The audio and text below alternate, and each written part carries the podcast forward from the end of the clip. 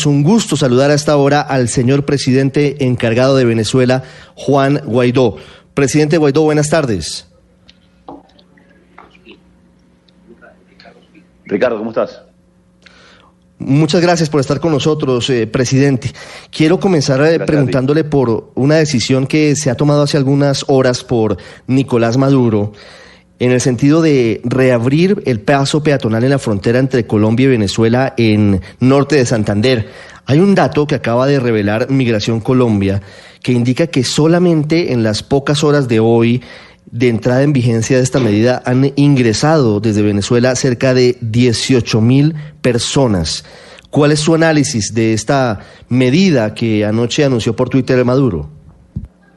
Mira, varios elementos. Lo primero es que, eh, como ustedes lo saben, lo han vivido, lo, ya lo ven en carne propia en cada uno de los lugares eh, de Colombia, es la, emergencia humanitaria compleja que está viviendo el país. La ventaja que tienen hoy los habitantes de, Táchira que pueden cruzar a Cúcuta para comprar alimentos, para comprar medicina, para comprar eh, artículos de primera necesidad, incluso de higiene personal. Entonces, esta medida es la presión eh, que tiene el régimen de Maduro, que no, encuentra ningún tipo de, respuesta al, ciudadano, y eh, el, desespero, la presión llevan a eh, abrir esta frontera. Adicionalmente, un régimen muy desvirtuado, con poca capacidad de maniobra, que hoy incluso la moneda de circulación nacional ya, ya, no, la, ya no la dominan, porque en la frontera es el peso colombiano, en, el sur del país es el oro, la grama, como, como, como la llaman en Bolívar y Amazonas, en Caracas el, dólar, el euro, es decir, eh, eh, incluso la moneda de circulación nacional eh, ya no la controla Maduro, que por la vía de los hechos ha ido mutando a, alguna moneda que tenga circulación real en, el mundo. Entonces esta medida de abrir la frontera es la presión, es la necesidad incluso para tratar de abrir válvulas de descomprimir ante un régimen que ya no da respuesta a ninguna de las necesidades del pueblo venezolano.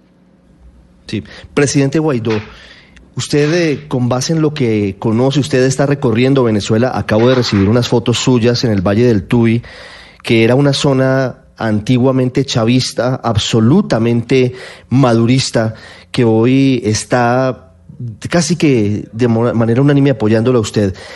Y viendo lo que está pasando y viendo que Maduro abre la frontera, eh, considera que cuánto tiempo le queda a él en el poder, porque además de eso se suma que no hay gasolina suficiente sino para tres semanas, según dicen los trabajadores petroleros, porque se está acabando la comida, porque la presión del cierre de los eh, sistemas financieros internacionales también es muy fuerte para el régimen.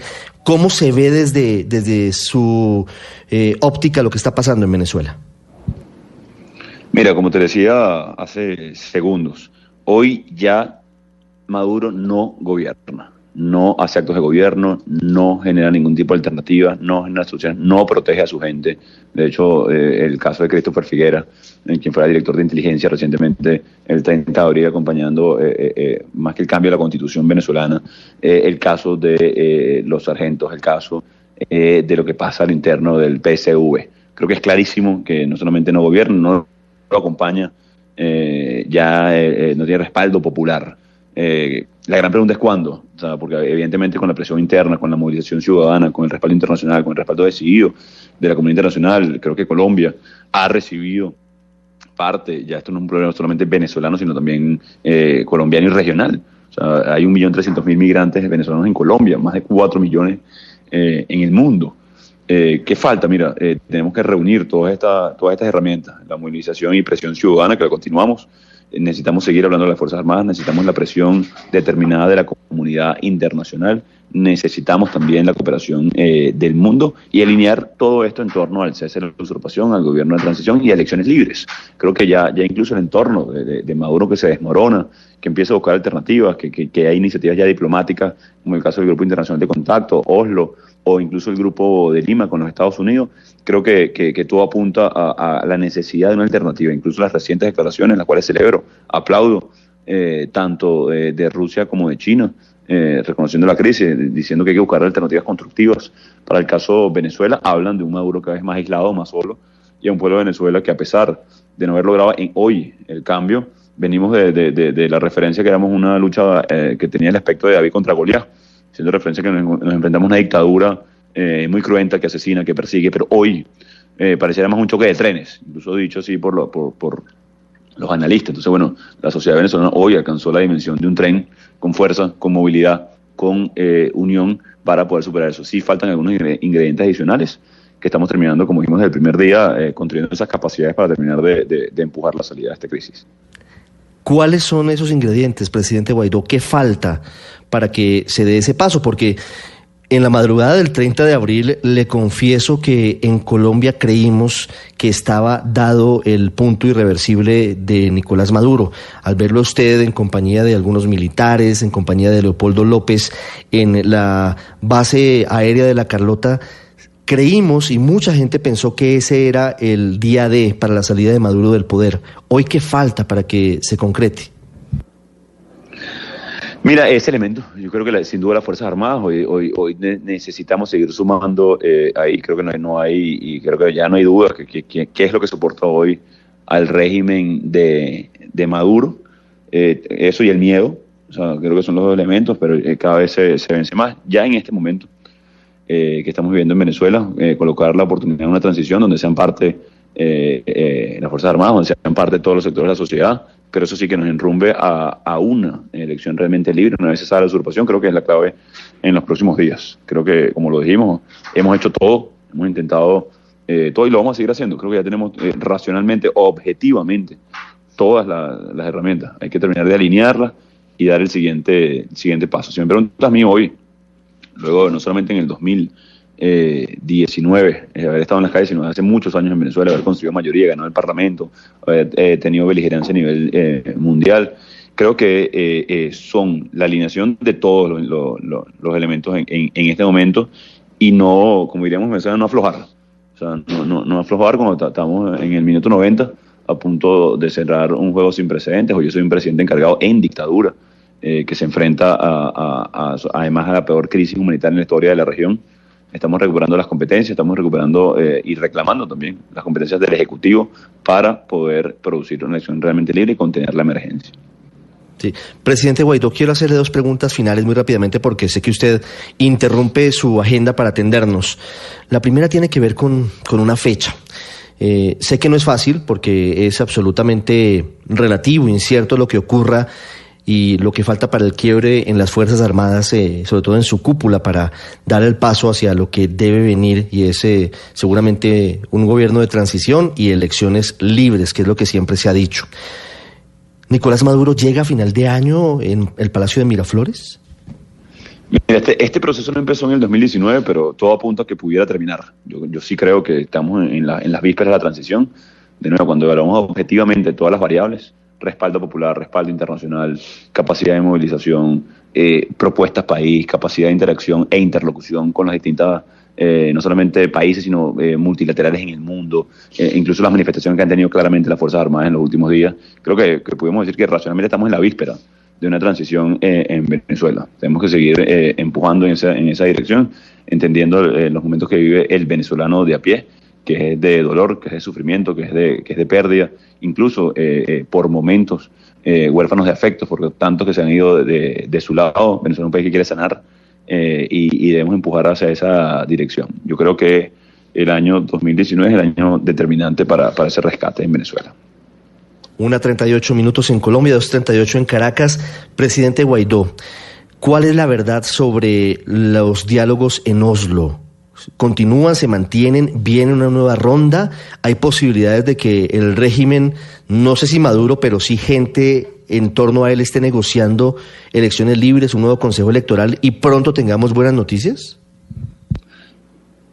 Mira, eh, gracias por la pregunta porque además, bueno, ha generado eh, polémica, claro, también producto de de que hoy lamentablemente en Venezuela no hay fuentes oficiales de información y cada vez están más bloqueados los medios internamente, cada vez, incluso nosotros cuando estamos hablando públicamente, nos quitan el Internet. Eh, de los ocho diarios de circulación nacional y oriente del país, solamente queda uno uh, y es semanario, ya no es diario, eh, entre otras cosas. Entonces, ¿qué está pasando con, esto? Es una de las iniciativas que, estamos llevando adelante con, con, el mundo, como está el Grupo Internacional de Contacto, con el Grupo de Lima. Ha sido una presión determinante la que ha tenido también Colombia, la, la posición el presidente Duque, el canciller eh, eh Hans Trujillo. Eh, y eh, Noruega, bueno, es un espacio ah, más de mediación y solamente va a haber una, una nueva ronda si se aproxima el cese de la usurpación, gobierno de transición y elecciones libres. ¿Por qué digo solamente? Porque hoy no está planteada una nueva eh, en este momento, eh, pero si la, la, utilizamos, la planteamos en, en ofensiva eh, política, diplomática internacional que aproxima una solución real a la crisis política en Venezuela, bueno, la tomaremos. Si no, no tiene sentido para nosotros los venezolanos. Como lo he dicho en varias entrevistas, en varias oportunidades que he podido hablar con los medios, nosotros no estamos enamorados de un mecanismo. No, no, no, no, no, no podemos confundir en Venezuela mecanismos, vehículos, medios con el objetivo. El objetivo es superar la crisis, contener la emergencia, producir una elección realmente libre, recuperar la democracia y la libertad en Venezuela. ¿Cuáles son las vías, los vehículos, los mecanismos? Bueno, el Grupo Internacional de Contacto, el Grupo de Lima, la presión diplomática, el mecanismo de mediación de, de, Oslo, también la presión y la, eh, diplomática de los Estados Unidos, la recuperación de los activos, la protección de los activos, el nombramiento eh, de cancilleres, la presión y la calle en Venezuela, las reivindicaciones propias de cada sector. Entonces, para nosotros, eh, es uno de los mecanismos que solo va a funcionar si aproxima una solución real. Si no, no habrá nuevo encuentro. Presidente Guaidó, gracias. Tal vez un mensaje breve final para los miles de venezolanos que lo escuchan hasta ahora en Colombia, que han tenido que dejar su casa, que han tenido que dejar su familia, que han tenido que cambiar sus costumbres por cuenta de la crisis estamos llegando de, estamos llegando en este momento de, Valle de, Cuba, en, en, los valles del Tuy, también estuvimos en Sarayave una zona que, que en algún momento del país eh, se dijo de una tendencia ideológica o que respaldaban a una persona. Hoy creo que eh, todos están unificados, ya no hay un país polarizado. Eh, incluso en los Valles del Todo está todo el país unificado en torno al cambio, en torno a la democracia. Sé que los que nos están escuchando en Colombia extrañan a su país, extrañan a su tierra. De hecho, ahorita en Valle de Cuba nos conseguimos muchas familias que tienen a sus familiares allá eh, en Colombia que están mandando dinero para poder más o menos paliar la crisis, para poder mantener la, la casa eh, con las dificultades que hay, porque no encuentran gas doméstico, porque no encuentran medicamentos. Entonces, sé, sé por la tragedia que estamos pasando, todos lo estamos viviendo, todos tenemos familiares allá, les quiero decir, no solamente a los venezolanos en Colombia, sino a los colombianos que han respaldado también la causa venezolana y, eh, y, la, y sobre todo a los venezolanos que han encontrado allá. Estamos en este momento pasando una situación difícil. Quiero agradecer a, a Colombia y al presidente Duque en esta situación que estamos atravesando los venezolanos, que muy pronto vamos a regular nuestro país, pero que muy pronto además eh, Venezuela va a ser otra vez ese foco de desarrollo, de hermandad que hemos tenido para nuestros venezolanos. Tengan la certeza y la fe que muy pronto van a poder regresar o simplemente decir dónde quieren estar, no solamente dónde se vieron obligados a estar por una crisis y eh, que seguimos adelante, que estamos muy cerca del cese de la usurpación y que esa Venezuela, esa Colombia, que tuvieron en algún momento 7 mil millones de dólares en balanza comercial, que hoy es apenas 100, 150, eh, que vamos a poder atender y contener la tragedia del narcotráfico. El ELN ya tiene presencia en dos estados de Venezuela, haciendo, haciendo más difícil eh, eh, la lucha en Colombia, por supuesto. Ya, son casi un, ejército binacional y tenemos que contenerlo. Cuenten también con nosotros para eso y vamos a lograr la libertad y la democracia, que ya no es una causa nada más venezolana, sino regional. Señor presidente encargado de Venezuela, Juan Guaidó, muchas gracias por estos minutos con Blue Radio para toda Colombia y para el mundo. Gracias a ustedes. Una 43, ya regresamos en el radar en Blue Radio.